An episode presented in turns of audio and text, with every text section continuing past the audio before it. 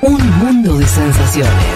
Un programa con mucha información, alguna que otra idea y casi nada de redes sociales. Con Federico Vázquez, Futurock FM.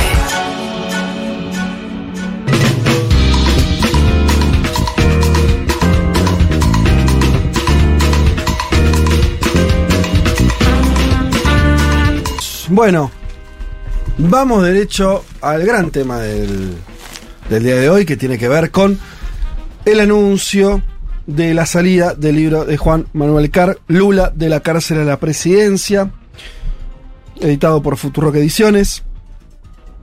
Em, voy a leer la contratapa, que si está bien hecha, ¿qué debería, Male, tener una buena contratapa?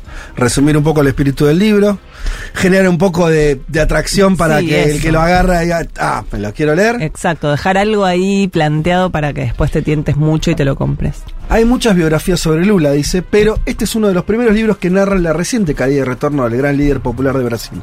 Los años entre el fin de su segundo mandato, el paso por la cárcel y el regreso triunfal a la presidencia de su país, Juan Manuel Carr sistematiza a partir de entrevistas, investigación y viajes una parte de la historia de quien es, sin duda, uno de los líderes populares más importantes de la historia de América Latina. ¿Cómo un presidente que sale del gobierno con altísima aceptación termina preso en apenas siete años? ¿Qué factores externos e internos explican el ascenso de la extrema derecha en Brasil? ¿Cuál fue el recorrido para lograr su revancha? Recuperar la libertad y volver al Palacio del Plan Alto. Este libro cuenta en crónicas 12 años de la historia reciente de Brasil marcados por el intento permanente de una élite política, empresarial, mediática y judicial de enterrar la experiencia del Partido de los Trabajadores y a la vez la resiliencia de la identidad política del lulismo, que logró resistir ese embate y convertirlo en victoria. Esto dice la contratapa. ¿Qué dice usted, autor del libro, sobre su propia obra? Si la tuviera que definir. Yo creo que es una parte de una biografía. Ajá. No es una biografía, es una parte de una historia de vida, una parte de una historia de vida. Y que a la vez empalma con discusiones actuales de la política latinoamericana y global, ¿no? Porque decimos, Lula es eh, un personaje que, si estudias, por ejemplo, el lawfare en América Latina, Ajá. podrías decir, Lula fue condenado de forma injusta porque luego se vio la connivencia entre el juez Moro y el fiscal Dalañol. Esta es una historia de un hacker, algo. Bueno, desde ese ángulo vos podés decir. El libro se mete en esos temas. ¿Te interesa el lawfare o al menos te interesa saber cómo fue la judicialización de la política en Brasil? Está el tema. Después tenés una biografía que a veces tiene que ver con la suerte también, ¿no? Viste que eso lo estudia mucho Maquiavelo, ¿no? Ajá. Eh, Maquiavelo habla de virtud y de fortuna, ¿no? Eh, virtud de las cosas que vos hagas bien en la gestión, que Lula las tiene, las tuvo, virtud. Y después tenés fortuna, que está pensado fortuna en términos de la suerte. Lula es un hombre que estaba preso cuando un hacker invade el teléfono del fiscal Dadañol y le envía esa información a un hombre que trabaja en los medios de comunicación de The Intercept de Brasil y que publica todo eso como una filtración. Estoy hablando de Glenn Greenwald, ganador del Pulitzer.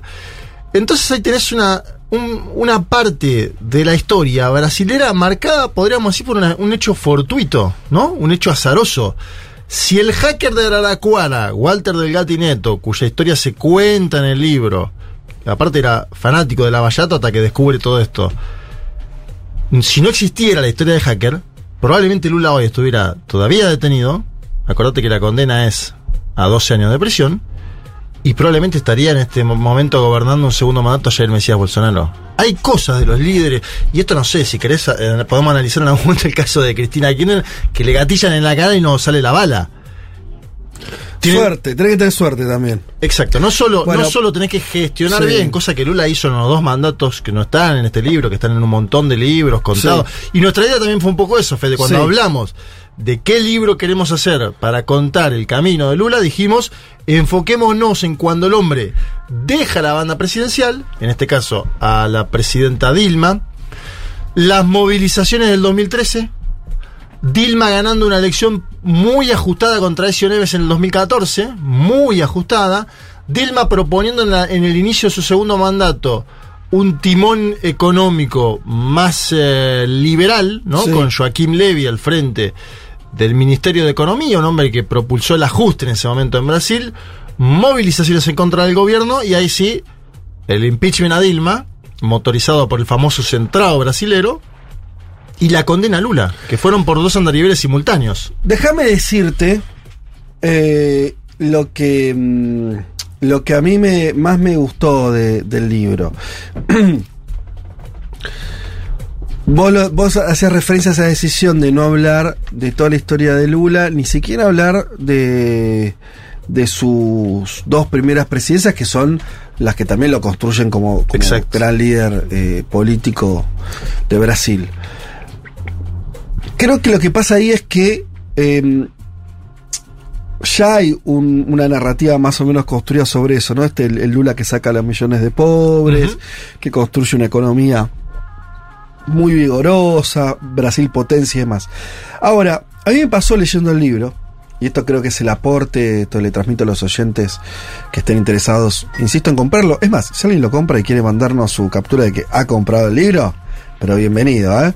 Eh, insisto, entran a um, ahí van a la pestaña libros y o, directamente en Futuro FM se encuentra, está en la portada del home, pero si no van a, a la librería y ahí lo que, van, a- van al libro muy, muy fácil. Bien. Eh, es que los últimos años, y ya los últimos años no son dos o tres, sino 2016, 2000, por ahí hasta, hasta ahora, estamos hablando de los últimos siete años por más o menos, es un periodo muy tumultuoso, no sistematizado, donde la cosa va y vino, ¿no? Donde la política brasilera, y no solo brasilera, pero bueno, estamos hablando de Brasil, se volvió eh, muy dinámica, las alianzas cambiaron, Lula pasó por un montón de situaciones, como decías, tratando de sostener el gobierno de Dilma, después preso, después él sale, eh, campaña electoral, le termina ganando a Bolsonaro, y todo eso aparecía, a mí lo que me pasó leyéndolo, esto quiere ir a la experiencia de, de- de lector, es que me gustó el libro es que yo todo eso obviamente conocía, trabajamos de esto, ya conocía los hechos. Cuando vos en un periodo de tiempo que es más o menos cercano, pero fue muy tumultuoso, te lo ordenan y vos lees de, corrido, ¿no? Una serie de, de- sucesos, de procesos, eh, ves a los personajes actuar, de pronto la película, que era mucho más este anecdótica, medio confusa en la cabeza, cuando pasó esto, cuando otro, se, se vuelve a completar. No es que deja, eso eh, hace que el proceso no sea más tumultuoso y sea claro, porque es, es- es un barro Sí. complicado. Pero a mí me emergieron dos cuestiones. Primero, esto que se dice mucho, pero vos en el libro para mí lo mostrás, es la de que él, como, que es muy loco, digo, un tipo que de verdad, medio, eh, con un poder de resiliencia, un poder de no decir, "Ah, peor- ¿qué situación es peor de estar preso en una celda de 4x4? Bueno, pocas. Hay algunas peores, pero esa, esa estás ahí abajo. Sí. Eh, Peor es que se te muera tu hermano mayor Que le pasó se también a muera tu nieto. también es malo. Porque Sí. cuando se muere el nieto Arthur, y es algo que contamos en, en- en el libro, es más, con Babá, el hermano mayor de Lula, la justicia No le da el permiso Ah. cuando ya estaba el cuerpo eh, siendo enterrado en ese Claro. momento. Se le da el permiso. No, no lo dejan ir. Una maldad, una Sí, guachada, sale el fallo en ese momento. Con el nieto Arthur se produce un escenario que es primero algo muy dramático en, en- en la propia cárcel, cuando se lo comunican a Lula, que al Mm. principio no entiende para qué lo llaman, porque ¿no? se produce un movimiento inusual en la cárcel, imagínense, se lo cuentan. Lula va al cementerio, eh, donde se hace la ceremonia, en, en San Pablo. Acuérdense que Lula estuvo preso en Curitiba. Tiene que viajar hasta San Pablo. En ese caso, obviamente, la justicia tomó tiempos más veloces. Y Lula cuenta ante los asistentes que el nieto Arthur sufría de bullying en la escuela. Mm. Siete años tenía el nene, ¿eh? Que muere por una me- eh, meningitis, meningocóquica, no importa.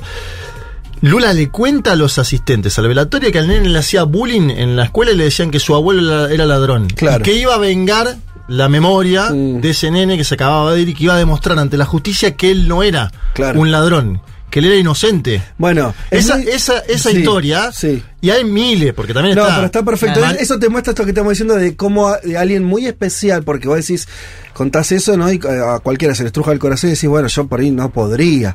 O sea, No, hacer la de. dimensión humana de Lula Claro, es- construir de eso, reconstruirme desde ese lugar. Es muy difícil, ¿no? No, y sacar fuerza, estar estando encerrado tanto, tanto tiempo, solo.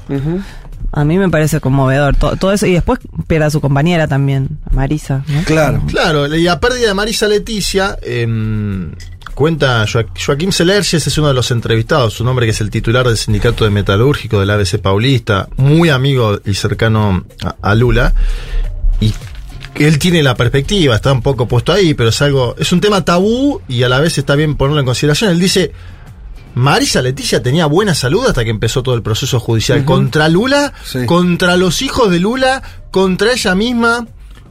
Él dice, ¿sabés lo que es que hablen Sí. sobre tus hijos en la tapa de todos los diarios? ¿Sabés lo que es eh, ver una... Obviamente la filtración sucedió después, pero en las filtraciones entre Moro y Darañón hablan de, che, tal nos, tiene, nadie nos da información sobre uno de los hijos de Lula. Sí. Se entiende la dinámica. Una señora que fue primera dama, que fue militante, pero a los setenta y pico años de edad eso te pasa por algún lado del cuerpo, te la factura. Tuvo una CB, eh, después de eso fallece. Hubo festejos por la muerte de Marisa Leticia de parte de un sector de la derecha brasilera. Todo eso va cimentando algo que vos tenés que tener la espalda muy firme para aguantarla y sostenerla, que creo que Lula la tiene porque él se piensa más allá de las, ¿no? de lo chiquito, lo cotidiano, él se piensa más allá de eso. Hay líderes que se piensan más allá de eso. Sí, Pero- vos, vos lo que decís, a ver si te entiendo, que es que crees que hay una dimensión de Lula que se. mm, que log- o sea, logra advertir que él cumple un rol histórico Claro. que a un punto lo hace superar las miserias humanas de las cuales él también nosotros sospechamos en algún lugar eso Sí, lo, sí, lo- seguro. le, le- le- le debe pegar pero hay algo que lo obliga o lo lleva a, a convertirlo en otra cosa hay una entrevista que la de la cárcel ¿te acuerdas que la, la subtitulamos? Eh, a la ayuda de mi padre ¿eh? que sabe bastante Es la primera entrevista que da Lula en la cárcel, Sí. el año 2000. la publicamos en, en el, en el canal de YouTube del Está de la publicada en el canal de YouTube, la subtituló Tu Padre y parte de esa entrevista también algunos eh, aspectos están en, en el libro. Es una entrevista del país de España y de Folia de Sao Paulo. Y ahí aparece Lula que está todavía preso, pero con mucha. decía, no, cuando le veíamos era como una muestra de dignidad muy grande. Se pone un saco, ¿no? Y habla de política el tipo. Sí. No es que se la pasa hablando y acá me tienen. no, casi no habla de su experiencia en la cárcel. No se autovictimiza, lo podría haber hablar hecho en ese Total, momento. y empieza a hablar de política de vuelta. ¿no? Diciendo, listo, me dieron el micrófono de vuelta. Estoy Escuchen preso, esto, claro. pero tengo dos periodistas, esto le va a llegar, listo, empiezo a hacer política de vuelta. Es, es espectacular, es bueno, una cosa... ese otro dato que vos das, Sí. la primera entrevista que da Lula en la cárcel es en el 2019 y Lula fue preso en abril del 2018. Claro. Es decir, Lula estuvo durante un año silenciado Claro. Silenciado, sin poder hablar, la persona más importante políticamente de ese país, sin poder hablar sobre el proceso electoral que tuvo ese país en curso en ese año y que terminó con la victoria de Jair Mesías Bolsonaro. Es decir, no solo estuvo preso, inhabilitado, sino también silenciado, Y porque los medios de comunicación querían entrevistarlo. Sí, y te agrego una cuarta. Ser una reacción social, no es que afuera está, eh, sus, los lulistas estaban prendiendo fuego al país. Hay un grupito que él siempre no, como recuerda. La que vigilia lo, Lula lo- libre. Lo saludaba, vos lo contás en el libro. Sí. Pero no es que había masas en la calle, o sea, una soledad. Me imagino, yo sé, me pasa cualquiera. Vos decís, che, yo hice todo esto para este país. Por, por unos hijos de puta, yo quedo preso. La gente no es que sale a. te- me- que- Estoy solo. Pero ¿sabes lo que pasó en ese Es momento? muy impresionante Mirá, yo creo que hay que estudiarlo. A ver. Hay una frase, creo que de Leonardo Sosa, este miembro de, de Revolución Federal, la publicó Anfibia, yo no sé si es una entrevista de Anfibia, que es que tengan miedo de ser kirchneristas. Sí. Habla de la Argentina, ¿no? Sí. Pero habla de la- lo que querían Sí. ellos. En Brasil, en este periodo que estamos analizando, la- podríamos sintetizar en una frase. Mira, no la puse en el libro, pero ahora me das un pie hasta para pensarlo. Sí. Que tengan miedo de ser lulistas y petistas. Claro. Porque si vos ibas a la vigilia Lula Libre, en una ciudad como Curitiba, Mm. conservadora, Claro. te la hacían pasar mal. Y hubo muchas eh, secuencias de, de violencia política en esa vigilia por parte de habitantes de una ciudad hiperconservadora que odiaban a Lula y que tenían a Lula ahí en esa ciudad. También ahí hay que estudiar. Yo a veces pensaba, ¿por qué Moro llevó a Lula a Curitiba? También hay una clave ahí de. De sacarlo de San Vamos Pablo. a, vamos a llevarlo a una ciudad que no sea Claro. tan afín a él. Sí. Claro, porque San Pablo, imagínate que hubiera sido otro el cantar, ¿eh? Fíjate que en San Pablo, cuando Lula lo, lo va a prisión, que son todos dos días, ¿no? En el sindicato de metalúrgicos. Pude conocer, aparte de las instalaciones donde Lula durmió en el sindicato, porque imagínate que no estaba eso preparado. Mm. Tuvieron que preparar en dos días un lugar para que el tipo viva, se duche, esté tranquilo, hable con la familia. Le hicieron inteligencia de todos lados. Tenían cámaras, la Policía Federal Brasilera tenía cámaras en todo el sindicato. Este es el otro eh, tema que hay que poner en, en consideración. El tipo armó un bolsito y aceptó su destino. Cuando algunos le desaconsejaban, uno le decían, Lula, tenés que irte de Brasil. Sí, claro, se decía mucho. En ese momento estaba el Frente Amplio todavía gobernando en Uruguay. Sí. Y le decían, en un- hace un acto en un momento con José Mujica en la ciudad de Rivera y le dicen, cruzá, Lula, cruzá. Lula dice, no, no me voy a quedar acá yo. Ahí creo que hay una decisión muy valiente. Si me quedo acá, enfrento Sí. esto, aunque sea injusto, lo voy a enfrentar porque tengo que dejar testimonio de que lo puedo enfrentar. Si yo me voy, van a decir, mm, huí. Lo voy a enfrentar acá, en mi país. Parece que ahí también hay algo interesante para analizar del, del personaje político. Y después lo otro que contaba, obviamente, hicimos mil entrevistas, una vos estuviste varias, eh, una con Celso Amorín. No, no, yo a Celso Amorín le hice dos entrevistas para este libro, una presencial y una por Zoom. Y en la del Zoom contaba que Lula eh, estaba preocupado si ellos habían comido o no en el momento, el día que lo meten preso. Estaba más preocupado por lo que le pasaba a la gente cercana a él, si habían comido o no, que por la situación de él. Viste que, y esto aparece también en el documental de Petra Costa, muy bueno. eh, Al filo de la democracia. Claro, se llama en Brasil de- eh, Democracia en Vertigem, al Sí. filo de la democracia. Donde uno ve las imágenes de Lula esos días, en el sindicato de metalúrgico, y hay un aplomo extraño. Sí, como si estuviera más allá. Como algo. No es que te. A ver, no, hay, no hay una intención de pensarlo como sobrehumano a Lula, Exacto, ¿no? no, no, no. Pero evidentemente, sí me parece que, que hay gente que. Eh, las circunstancias y sus personajes lo llevan a. Yo registro eso mismo que vos decís. Eh, como que estaba en una frecuencia distinta. Hay, hay algo ahí raro, vos lo veías totalmente, incluso su discurso, lo como decís, el aplomo. Che, habla un poco porque, para que también la gente sepa cómo escribiste el libro, porque vos no lo escribiste solamente de Buenos Aires. Viajaste, entrevistaste gente. ¿Qué, qué, cómo, ¿Qué puedes contar de la cocina del libro? Para que la gente entienda qué, de qué hechura está. Sí, yo también te quería preguntar porque me parece que de, de la cobertura periodística que vos haces hace muchos años, pasar del, del corto aliento de comentar una noticia al, al largo aliento que implica escribir un libro durante meses y meses, debe haber sido un proceso bastante fuerte. Sí, a ver, eh, pi- empiezo por esta última. Em, hay una diferencia total, ¿no? Entre cubrir una noticia. De hecho, eso lo cuenta muy bien Ofe en el prólogo, Ofelia Fernández, que le vuelvo a agradecer. Ofelia hizo el prólogo en ese momento que estaba girando por las básicas de la ciudad de Buenos Aires. Sí, en ese momento sí. hizo el prólogo. Bien. La verdad que me saco el sombrero, una piba que estuvo con nosotros en la primera vuelta electoral. em, Claro, vos la, no sé si la habías conocido antes, pero estuviste con ella en San Pablo exacto. en la primera vuelta. En la primera vuelta, que aparte la primera vuelta fue muy eh, sorpresiva porque Bolsonaro inició mucho más alto de lo que parecía, ¿no? ¿Te Las encuestas daban a Lula posiblemente ganando en la primera vuelta y en las primeras urnas aparecía muy alto Jair Mesías Bolsonaro y ese hotel era el hotel donde estábamos. Eh, estaban los observadores internacionales y también la prensa, había un bullicio grande. Mm. Entonces Ofelia me dice, en un momento, ¿cómo puedo saber hacia dónde va esto? Me está llamando de Buenos Aires todo el mundo, a nosotros también nos pasaba. Sí. Y había alarma por Y todos sí, lados. claro, claro. ¿Qué está pasando? Me llegaron a mí 20 WhatsApp. Yo le digo, Ofelia, mira, hagamos un ejercicio fácil. Entra al Distrito Federal Brasilia y Ajá. decime cuánto va de carga. Entra. 80% de carga. Digo, bueno, ahora, Ofe, vamos a Salvador, a Bahía, no a Salvador, Salvador es la capital. Vamos a Bahía, el estado de Bahía. ¿Cuánto va de carga? 40. Bueno, Claro. entonces va a crecer Lula, le digo, porque eh, esto es algo que tiene que ver también con haber cubierto otras elecciones en Brasil, ¿no? Porque sepamos más que otra persona. Sí, sí. Eh, y así fuimos haciendo con varios de los estados y entramos en esa dinámica. Y, y fuimos saliendo de esos momentos de tensión, porque obviamente, imagínate que ahí había gente que decía, esto puede terminar como Erdogan en Turquía. Ya daban ganador a Bolsonaro algunos. Claro. Y otros decían, no, espera, en un momento yo voy consulto, estaba el equipo de datos del PT y ya hay tranquilidad. Dicen, no, va a ganar Lula. Está siempre hablando de la primera vuelta. Primera vuelta electoral.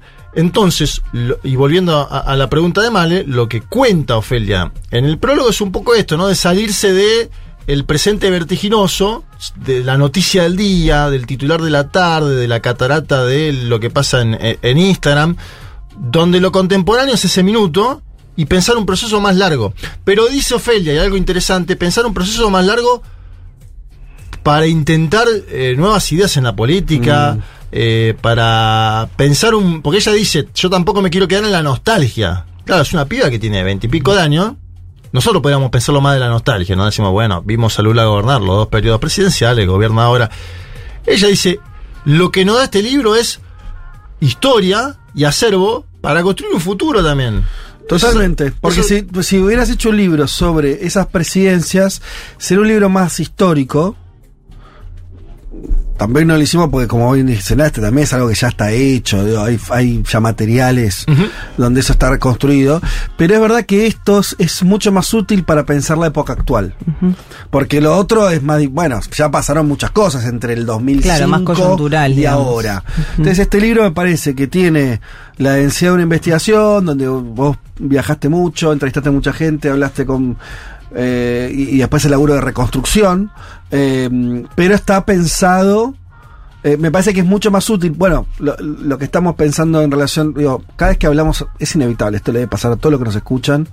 Cada vez que hablamos de Brasil, Bolsonaro, lo que Lula hizo, no hizo, y- estamos pensando en Argentina también. Sí. La traslación es inmediata, no porque sea lo mismo, sino porque los desafíos se parecen mucho, porque mm, los dilemas a los que se enfrentan las sociedades también son similares, y estamos hablando de la misma época. Entonces, eh, y a veces los países tienen esta cosa, ¿no? Uno está adelante 100 metros en alguna cosa, el otro está Sí. viendo la película un poco más atrás, eh, y esto me parece que esto que todo con- lo, lo que vos con- contás ahí sobre la figura de Lula, pero no solo, porque en el libro también aparece muy fuerte todo lo que rodea también, ¿no? El lulismo, lo que vos llamás el lulismo, ¿no?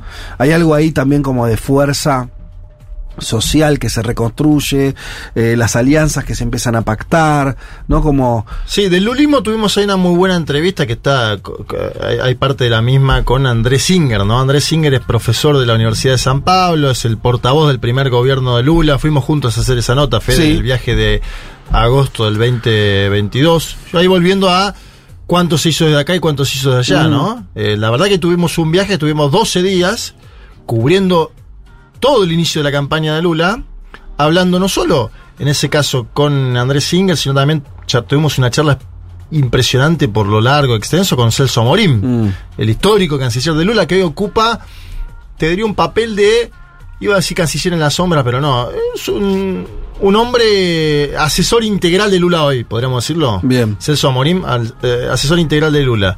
Y después otros personajes, Mónica Valente, que es la secretaria ejecutiva del Foro de San Pablo, Teresa Crubinel, que es una columnista de 247 y además fue una de las creadoras de la televisión Brasil, EBC, uno de los intentos de Lula por llevar una televisión eh, estatal. Clara Ant, que es fundadora del Partido de los Trabajadores, de la CUT, que fue asesora de Lula entre el 2003 y el 2010. Paulo Teixeira, eh, diputado federal del PT. Humberto Costa, senador del Partido de los Trabajadores, muy importante dentro del partido. Gigi Sousa, un sociólogo que sacó, sacó uno de los libros que Lula leyó en la cárcel. A mí me Ajá. interesaba eso, por ejemplo. Lula estaba en la cárcel. Hay varios tramos de qué hizo Lula en la cárcel en el libro. sí, Primero, César Morín me contó que leyó Los Miserables de Víctor Hugo mira, que lo Mira. tenía ahí. Todo un mensaje, ¿no? Porque de qué se trata Los Miserables de Víctor Hugo, un hombre que está en prisión, bueno, hay todo algo para trabajar, está en el libro. Y después un libro que se llama La Elite del Atraso, que es de Gigi Sousa y que cuenta cómo la élite eh, brasilera, iba a decir fue para atrás, pero cómo la élite brasilera no pensó, no tuvo un pensamiento autónomo eh, de, crecimiento, cómo fue la clase media brasilera que movilizó contra Dilma y pensó que estaba haciendo una gesta y decía, no, era peón de otra cosa. Mm. Eh, es- son muy interesantes las declaraciones de Sisi Sousa porque lo piensa del lado de la sociología. Claro. Son elementos que, bueno, uno, yo vengo más de la ciencia política, eh, a mí me interesa en general eso, ¿no? Decir, quién tiene el poder. Y bueno, el tipo de la sociología te agrega otra cuestión, te agrega, el poder no está eh, solamente en la presidencia de una nación. Después está Juliano Medeiro, presidente del PSOL. Guillermo Boulos, Guillermo Boulos, entrevistas muy muy buenas. Y a mí la que más me tocó fue la de el presidente del sindicato de metalúrgicos, Moisés Cedeses, porque es un hombre que te habla en el lugar donde Lula fue preso, en el lugar donde Lula fundó la CUT, en el lugar donde Lula, en un momento me dice, el Palacio Planalto no es la casa de Lula, esta es la casa de Lula. Esta es la casa de Lula. Y es un hombre que cuando yo le pregunté por Marisa Leticia, pues yo le digo, mirá, acá se hizo el velorio de Marisa Leticia, un sindicalista, eh, 50 años, eh, bien masculino en su, digamos, ¿entendés a lo que vos? Sí, un sindi- un sindicalista. Sindicalista, con una boina, fumando, aparece, Sí. eh, un Sao Paulo. Una voz gruesa. Fanático de San Pablo, fumador. Sí. Cuando yo le pregunto de Marisa Leticia, el tipo se pone a llorar. Ajá. Yo nunca vi una escena así. Como un nene. Como un nene. ¿Y por qué? Porque él era, él se siente, bueno, en un momento Lula cuando va preso, Mm. dice, eh, voy a juntar a mi familia. Solo juntó gente de su familia y al único que integró en ese momento es a Moisés Celerge. Ajá. Bueno, ahí, ahí te da cuenta de que lo considera parte de su familia. Sí. Y él dice que sufrió mucho Marisa Leticia, que lo sintió un golpe casi de nocaut para él. O sea, imagínate si él siente eso, lo que siente Lula, ¿no? Que compartió Bueno. cinco décadas con Marisa Leticia. Cuando decimos que es eh, alguien con, con una capacidad de reinventarse increíble es que y ahora está casado con Shansha. Con Shansha que además tiene un rol político, o sea, en medio de todo eso y en la cárcel encuentra una compañera y una aliada política también, ¿no? Que es muy muy extraño eso. Sí, lo de Shansha aparece en el libro porque se casaron también en la mm, en, en mayo del año pasado.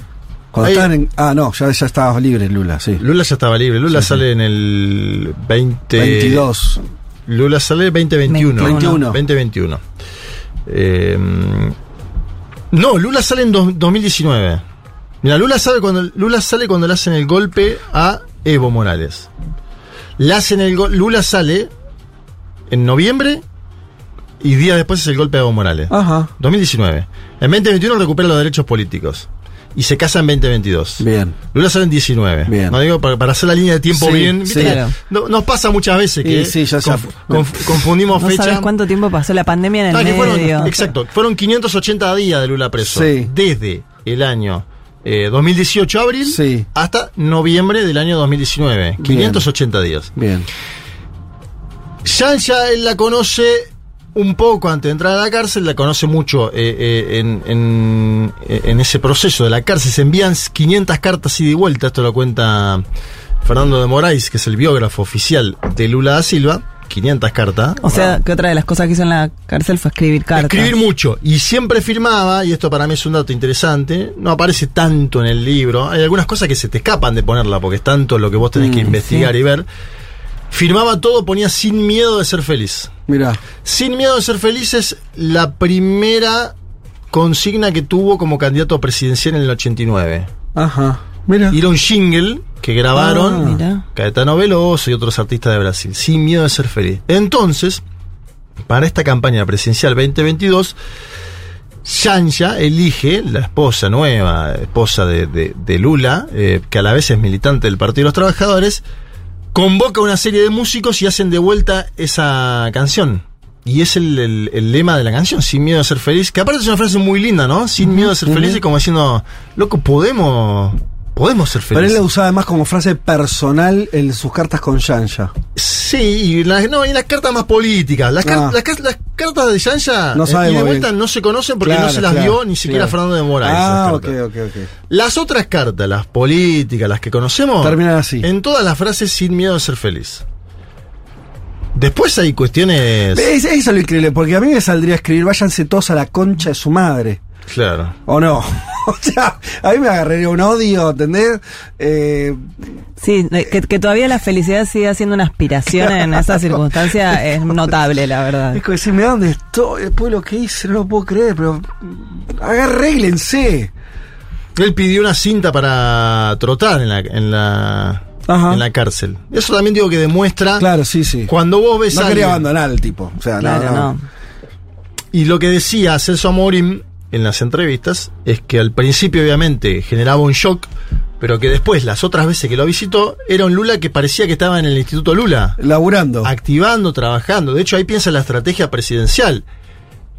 Él intenta presentarse hasta, hasta el final. Ahí para mí hay una diferencia con Cristina Kirchner. Cristina Kirchner en un momento dice, Ya está. Listo. cuando es condenada, Cristina Kirchner dice, eh, al que- mascota, ¿no? Le dice mascota Sí. de nadie, le dice a Magneto, Sí. y a partir de ese momento dice en todas las entrevistas que no va a hacer. Sí. Después había toda una idea de que, Sí. no, Cristina, por favor, te necesitamos. Sí. Cristina dice en todas las entrevistas durante sí, seis sí. meses, no voy a hacer eh, bastón del mariscal, como diciendo, muchacho, ustedes tienen que jugar ahora, ¿eh? Sí. Y después igual termina intercediendo en cómo el, el desenlace ¿no? de la fórmula termina jugando ahí.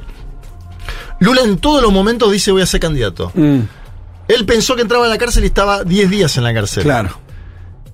Que iba, que iba a haber un habeas corpus. Sí. Se imaginaba 10 días Sí. en la cárcel. Y él se imaginaba candidato a presidente. en Entonces, esa elección. en la- en- el problema es que presentan la chapa con Lula encabezando claro. y le dice no al Tribunal Electoral. Entonces Lula tiene que primero definir quién iba a ser el candidato de la fuerza. Aparece un nombre que es el de Jacques Wagner, eh, Sí, me acuerdo. histórico de Bahía. Sí, del norte, claro. No. Wagner dice que no, Sí. que es algo que también pasó en la Argentina este año, que hubo sondeos. Sí. Che, no, no, no, bueno. Entonces él dice, listo, tiene que ser Fernando Haddad.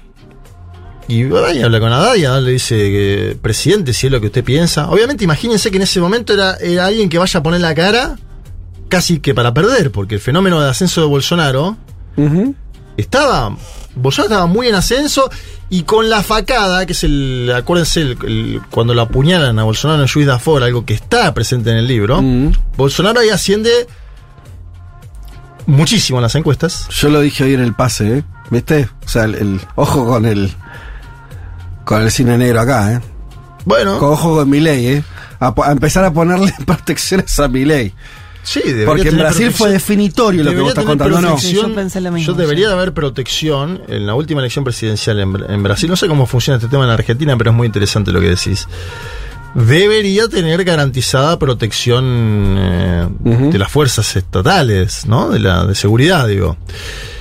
Y te agrego datos, porque Bolsonaro había utilizado el chaleco antibala en un evento siete días antes. Sí. En Juiz de afuera no lo utiliza. Ujú. Yo no puse nada sobre por qué eso sucedió. No, más no se sabe, pero. digo, marqué el dato. Sí, sí. Bolsonaro está en el, en el estado de Acre, el famoso día que dice lo de la petraleada y que hace con un trípode diciendo que va a matar así a. Sí, el, el, sí- el- el símbolo de las ametralladoras. Que lo usó toda la campaña. Lo usó la campaña, pero ahí saca un trípode de una cámara Sí. y dice vamos a fusilar a la petraleada. Petraleada es una forma despectiva de llamar al Partido de los Trabajadores.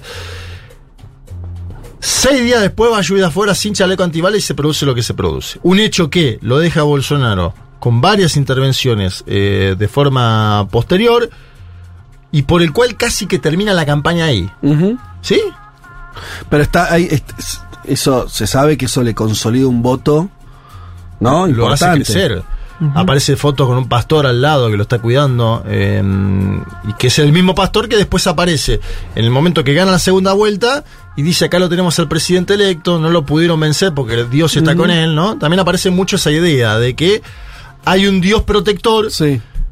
que hizo que el mito, porque le llaman el mito a Bolsonaro, le llamaban al mito, claro. el Mesías, bueno, esta es otra cuestión, ¿no? La conversión al judaísmo del candidato Bolsonaro en el río Jordán la hizo él. Esa parte no la cuento en el libro, pero es porque, claro, Que es igual que lo que está haciendo Milei. es muy parecido a lo de Milei, pero Milei todavía no se convirtió. No. Por eso presta atención a los próximos meses. Esta es otra, otra puerta que podemos ver. Pero ya dijo que lo quiere hacer. Milei dijo que lo quiere hacer. 2013. Ha- habló ahora del Año Nuevo Judío esta misma semana. Estuve viendo la entrevista que tuvo con Alejandro Fantino. Así que, atención, porque puede tranquilamente aparecer en el río Jordán. Y eh, Javier Gerardo, de sacarle Gerardo. Estamos tirando hipótesis al aire, pero si sucede, eh, sucede. Y Lula, ahí en la prisión, elige a Fernando Haddad. Van y pierden.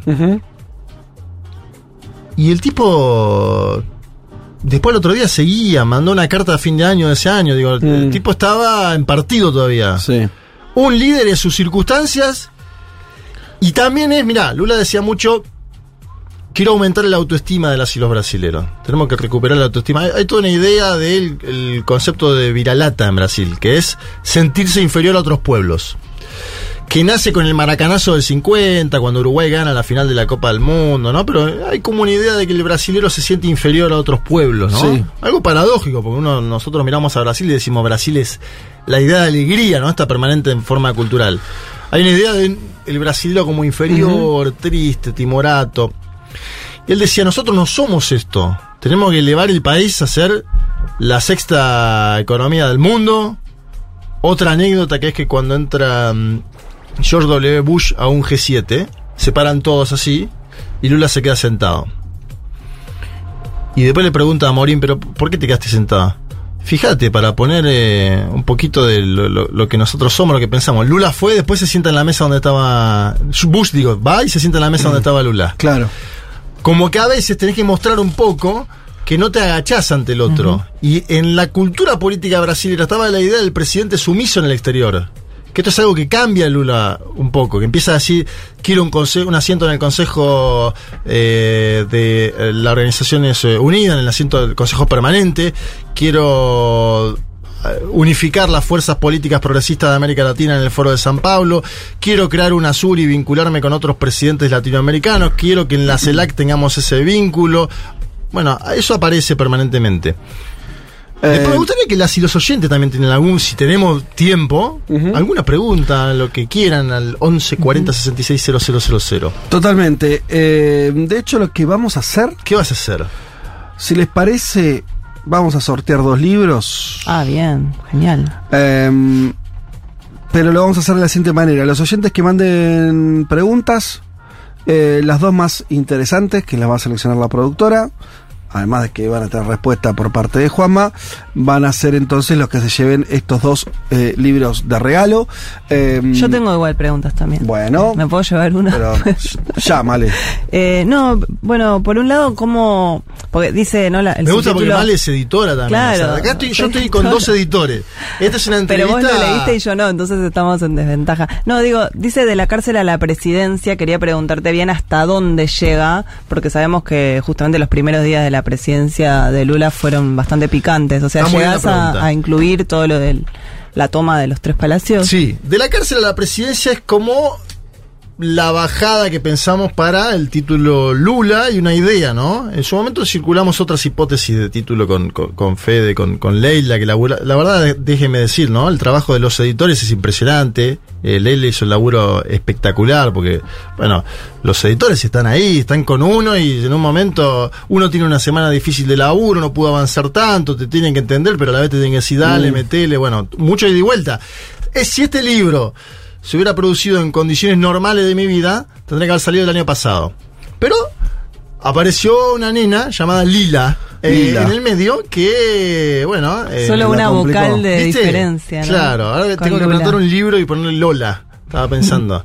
Eh, ah, se hace mucho la broma de, ¿no? Un hijo, Sí, un sí. libro. Eh, me perdí la pregunta, de vuelta. No, no, que hasta dónde llega, digamos. Bien, el empieza, empieza en el. Empieza cuando Lula deja la presidencia y termina con las últimas eh, medidas económicas, sociales de Lula, digamos. No, termi- no, no termina ni cuando asume, ni termina en el asalto de los tres palacios de parte del bolsonarismo.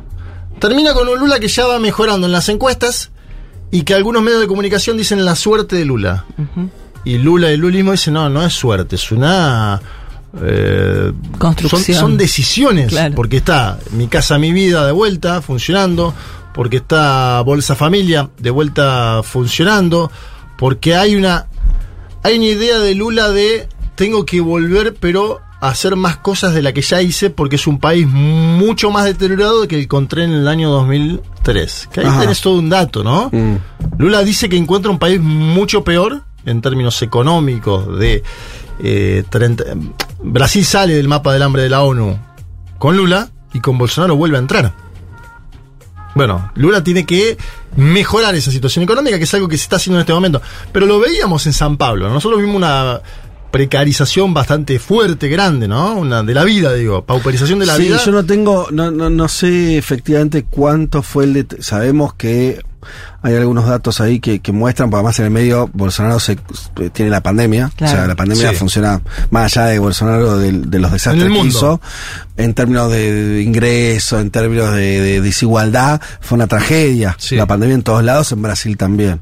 Eh, no tengo bien con qué compararlo. No fui a San Pablo, el, no sé, el 2010, Claro. como para ver el... Pero bueno, sí, vimos un- el, el típico caso de país latinoamericano donde ves una ciudad mm, con un nivel de consumo altísimo, shopping y cosas, y además es una ciudad muy, muy grande. Eso en la avenida Paulista, no lo vimos mucho. Una, una avenida con shoppings y que parece New York. Y con mucha gente después eh, viviendo en la calle a niveles, si en Buenos Aires ahora estamos eh, con una situación bastante dramática en ese sentido, eh, esa metrópoli era, bueno, lo multiplicaba varias veces, ¿no?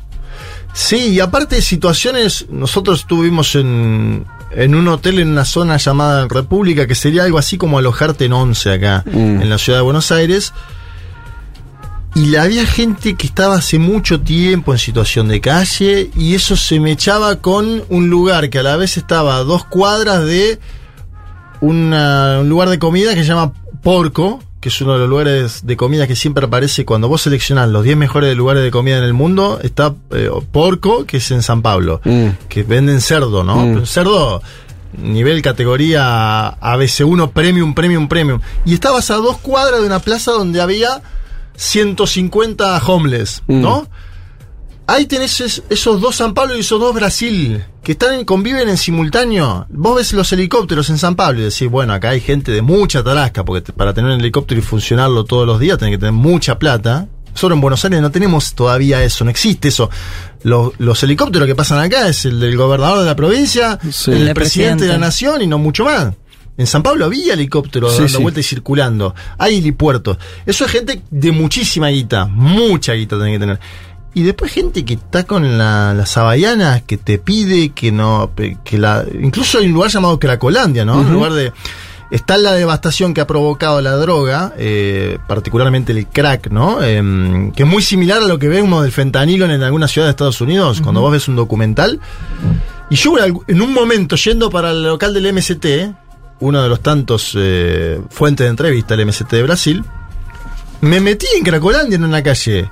Ahí tenés un Brasil eh, muy picante, muy picante y que creo que Lula también tiene el desafío en esta tercera presidencia de llegar a atender esa situación social, Fede, porque Claro. lo está haciendo con algunas medidas puntuales, particulares, pero digo, es gente que está al costado del camino, ¿eh? Literal. Tengo acá ¿Qué tenés? una foto.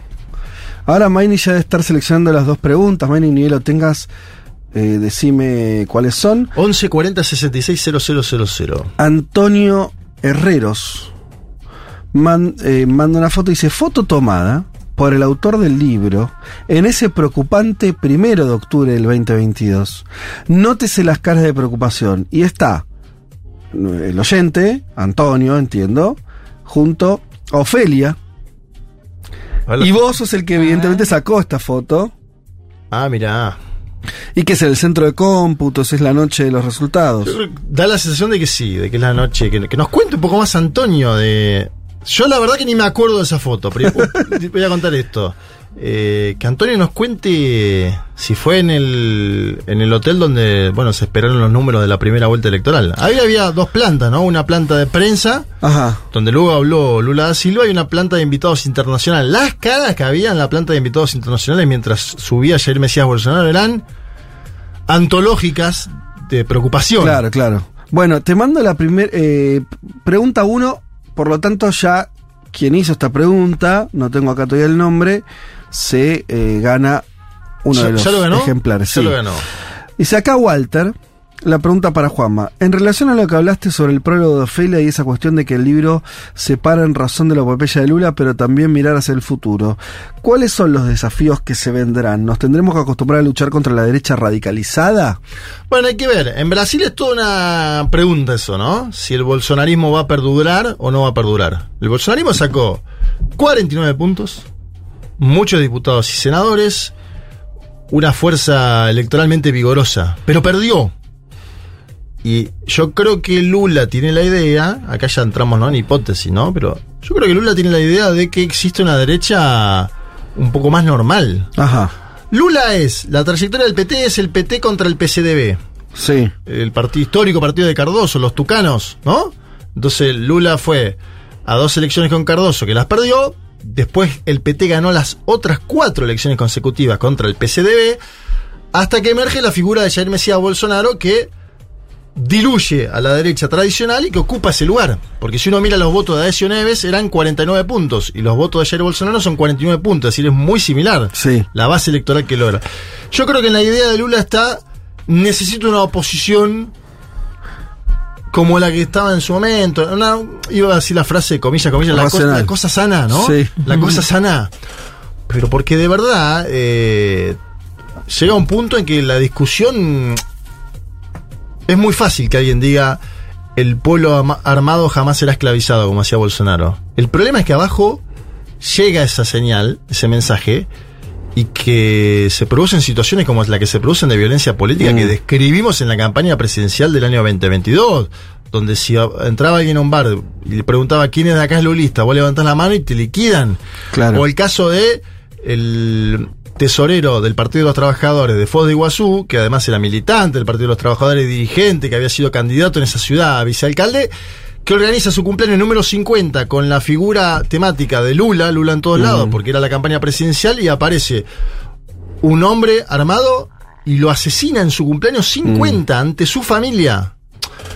Por eso digo, los mensajes que emana el poder político llegan a las militancias. En Brasil hay una idea de que Bolsonaro es un hombre que llegó sin partido, podríamos decirlo. Primero utilizó una chapa, el PCL, ahora utiliza otra, el PL, ¿no? Pero el partido de él era él mismo, y su familia, y su gente. Se decía en Brasil que los locales de bolsonarismo eran los locales de tiro, ¿sí? Proliferaron un montón de locales Sí. de tiro, Sí. donde la gente iba a practicar tiro. Sí. Pero además era un lugar político. Que el PT denuncia que eran los locales políticos. Sí. La básica Bolsonaro eran los, eh, los locales de tiro. Y que estaban también, porque en San Pablo yo vi mucho de eso. En la vos, te, vos te metías un poquito, veías alguna calcomanía y te dabas cuenta que ahí funcionaba un local de tiro en la propia ciudad de San Pablo. Te hago la última pregunta eh, también de la segunda persona que se gana el ejemplar eh, Lula de la cárcel a la presidencia. Buenas, soy Marisa. La pregunta es, ¿es posible perpetuar el poder que tiene Lula más allá de su persona? ¿Es suficiente la base y organización política del PT para que esto suceda? Es una hermosa pregunta. eh, que el, el único que lo va a contestar es el tiempo, ¿no? El tiempo, el- como decía el embajador de la Argentina en Brasil, Daniel Scioli, el tiempo es el gran ordenador. Yo creo que algo tiene que quedar de eso. ¿eh? A mí me da la sensación de que hay una frase que dice Simón Celerges, que yo la pongo sobre el final del libro, que él dice, cuando Lula parta, está hablando de la muerte de Lula, algo que esperemos que no suceda pronto, pero cuando Lula parta, va a quedar en Brasil su figura como un imán de una parte importante de la sociedad. Él, él pone el contraespejo con Perón, habrá que ver si sucede eso. Ajá. Pero él dice, Perón murió en Argentina y hubo peronismo y hay peronismo todavía hoy. Y el peronismo ganó. Sí, 50 años después. Ganó, perdió, ganó, perdió, pero está Claro. ahí. Él apuesta que suceda eso. Hay otros que son más escépticos. Me acuerdo que hace poco eh, conversamos con Mario Weifel, con José Mujica. Y Mujica decía, la diferencia de Brasil y Argentina es que Brasil depende más de la figura de Lula. Veremos, el tiempo será el que Mm. ordene esto. Yo creo que eh, me cuesta pensar que esta sea una cosa de que, que fallece Lula y ese movimiento queda ¿no? en, en desbandada para siempre. Y además habrá que ver porque Lula dice que va a vivir 120 años. Ah, sí, dice eso. Él dice que va a vivir 120 años. que- que- y aparte Mira, tratándose de Lula andás a ver. Por principio- ahí, por claro, ahí tiene esa ¿Qué capacidad. sé yo? Él dice que va a vivir 120 años y habrá que ver porque también entrena, hace ejercicio, digamos, eh, se está poniendo todos los mediodías, se toma un tiempo para comer y almorzar con su mujer, ¿no? Algo que dice que le hace muy bien. Ahí hay un vínculo que es también, uno es la persona con la que está, ¿no? La pareja con la que está, el vínculo que se da, y indudablemente esta mujer que igual generó algún cortocircuito dentro del PT, está contado en el libro también, porque imagínate que entra alguien a un círculo y Lula, que no tiene celular, pasa a estar con alguien al lado que tiene celular 24 por 7. Vos pensás, sos un, Sí, sí. un empresario paulista.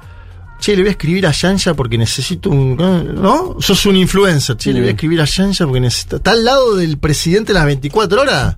Una llave que antes no estaba. Que antes la tenía Stucker, el fotógrafo, o Marcola, que es un colaborador principal. Pero ahora sigue sin tener teléfono. no usa teléfono celular, Lula. Eh, mirá qué buen mensaje, con esto nos vamos despidiendo. Si querés igual comentar algo de, de- de- de esta cuestión, pero dice, no quiero participar por el libro porque voy a comprarlo. Muy bien. De todas maneras les aviso, ya están los dos ganadores, así que el resto de la gente ya tiene, los que no sean ni Marisa ni Walter vayan a comprarlo, porque ya los dos que íbamos a, a regalar ya lo hicimos. Bien, eh, no quiero participar en el libro porque voy a comprarlo, pero quiero saber si podemos trazar paralelismos.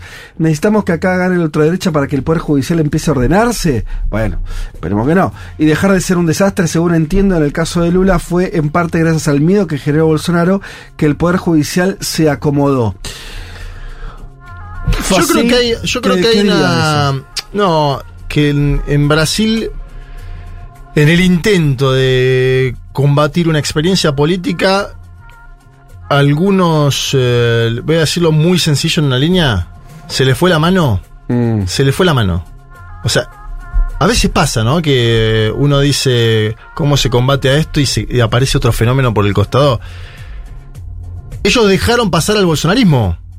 La élite. A ver, hay un diario brasilero de tirada nacional llamado Estadao que el día de la segunda vuelta presidencial entre Haddad y Bolsonaro decía una difícil escolia, muy Mm. difícil de elegir, ¿no? Bueno. Mm. Ya, y después, años después, terminaron diciendo Sí, sí. La, la, la bajada es no era tan difícil elegir, pero vamos a elegir a este. Y Lula tuvo que hacer un frente democrático muy grande y aún así ganó por poco, que Sí. es el otro dato. Yo creo que hay, en toda la justicia latinoamericana, lo comentábamos semanas atrás con Julia Mengolini, hay un acomodamiento a los tiempos políticos de los, los países, ¿no? Es decir, ahora está Camacho y Áñez eh, están presos en Bolivia porque triunfó el MAS en las elecciones. Por ahí si triunfaba o Áñez o Camacho en las elecciones de Bolivia, el que no estaba hubiera preso era, Era- Evo era- Morales sí. y, y Arce. Hay también eso, ¿no? La justicia se va acomodando a los tiempos políticos en América Latina. eh, y yo creo que lastimosamente tuvo que pasar, pasar ese proceso el pueblo brasilero eh, para lograr un frente democrático. Pero tiene costos eso, porque no Mm. es pasar cuatro años y No, decir. claro. Yo- ellos hubieran preferido, sin lugar a duda, primero que, sea Lula el candidato, que gane Fernando Haddad. Esto yo no, viste, No- hubieran preferido, incluso a ¿Quién algunos, hubiera preferido? Y el Partido de los Trabajadores. Ah, bueno, no, pero te digo, eh, ah, viste que hay discusiones. de- Ah, hay, bueno, hay sí, discusiones, sí, si hay algunos dentro de las fuerzas políticas. Dice, bueno, mejor que, que venga el nazi un rato. Y después volvemos Y nosotros, todos- comillas. Bueno, a ver, ese siempre para mí termina saliendo complicado. Eh, termina saliendo complicado. Y No, es más, claro. hay una autocrítica. Lula nunca la hizo pública, pública, pero sí la dejó entrever entre líneas. Un sector del lulismo dijo que Lula tendría que haber pedido con mayor énfasis la elección del 2014 ser el candidato presidencial. ¿Sí? Porque se configuraron un montón de... En vez de Dilma. Sí, Dilma había sido candidata en 2010. Sí. No, o sea, en vez de que se relija ella. Y. Lula, a contrapelo de todos los que dicen la izquierda se quiere perpetuar en el poder, Mm. Lula dijo, si ella quiere ser candidata de vuelta, que sea candidata de vuelta. Le estaban tocando la puerta a todos los empresarios de Brasil en el Instituto de Lula, le decían, tenés que ser vos el candidato, vas a ordenar esto un poco mejor, bueno, bla. Ahí entran mil discusiones. Lula, que es un hombre de partido, consideró que estaba bien que sea Dilma la Mm. candidata. Y hay muchos análisis posteriores que dicen esa fue una equivocación de Lula. Porque acá también tenemos que marcar un hombre que tiene virtudes y que a veces no tiene virtudes. Algunos dicen esa fue su principal equivocación. Claro. Y él nunca lo va a decir en esos términos, pero en algunas entrevistas entre líneas asume que tendría que haber sido un poco más enfático. Lo hablamos mucho con Andrés Singer, acordate esto. Sí, sí. Bueno, ahí está. Hablamos largo y tendido sobre este libro, Lula de la cárcel a la presidencia, escrito por eh, el amigo Juan Manuel Carr. Eh, libro recién, recién salido de, de la imprenta, ya a disposición para todos ustedes, quienes los quieran comprar. Eh, en principio en la tienda online de Futurock, en unos días, en un par de semanas, ya va a estar llegando también a las librerías de todo el país. Acá en Medrano está. Ya está en Medrano, Medrano, Medrano 707, Medrano, Medrano y Humahuaca. 707 lo compran ahí, se lo pueden llevar ya. Eh, también Mañana. es, eh, eso, eso es exactamente así. Eh, si viven en cualquier lugar del país, lo pueden comprar en la tienda y eso les llega a sus casas con el envío, ustedes saben. Bueno, nada. En Córdoba. Rosario, La Plata, Mar del Plata y Paraná, a partir del 30 del 9 llega el libro, pero se puede ya comprar, ¿no? En tienda.futurock.fm. Bueno, chicos, eso es lo que teníamos para contarles. Presentación 5 del 10. este programa ya produjo dos libros, ¿Es verdad? ¿o no? ¿Es verdad? Así que, mirá. Tenemos Vamos por el libro tercero. De, Chile, de Juan Elman y ahora el de Juan Manuel Carr. Bueno, felicitaciones, Juan, por, por el libro, en serio. eh, y bueno, y ahora eso, lo que dijiste, defenderlo. Tenemos que ir a defenderlo. eh, así que estén atentos. Primero 5 de octubre, ya lo digo. Vamos a hacer el flyer después. Va a haber una mesa donde va a estar Ofelia Fernández, la prologuista. Sí. Ya confirmó. Maru Biel, legisladora de la Ciudad de Buenos Aires, que también estuvo presente en la primera vuelta electoral. Daniel Tonietti, Daniel Tonietti. periodista especializado en Brasil, periodista especializado en muchas cosas, pero de. Brasil Daniel tiene un vínculo muy cercano familiar, conoce muchísimo de la política brasilera.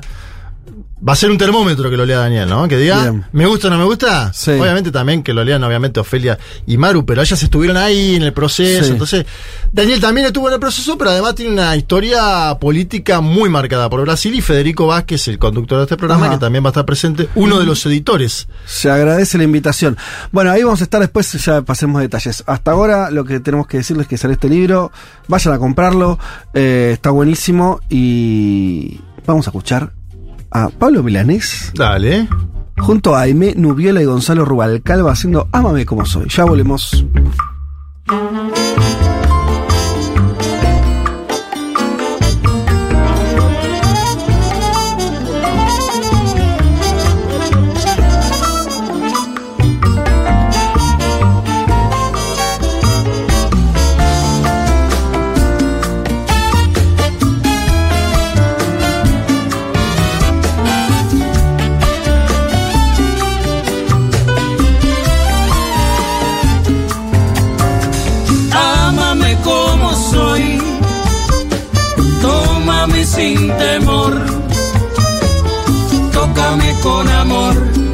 Futurock FM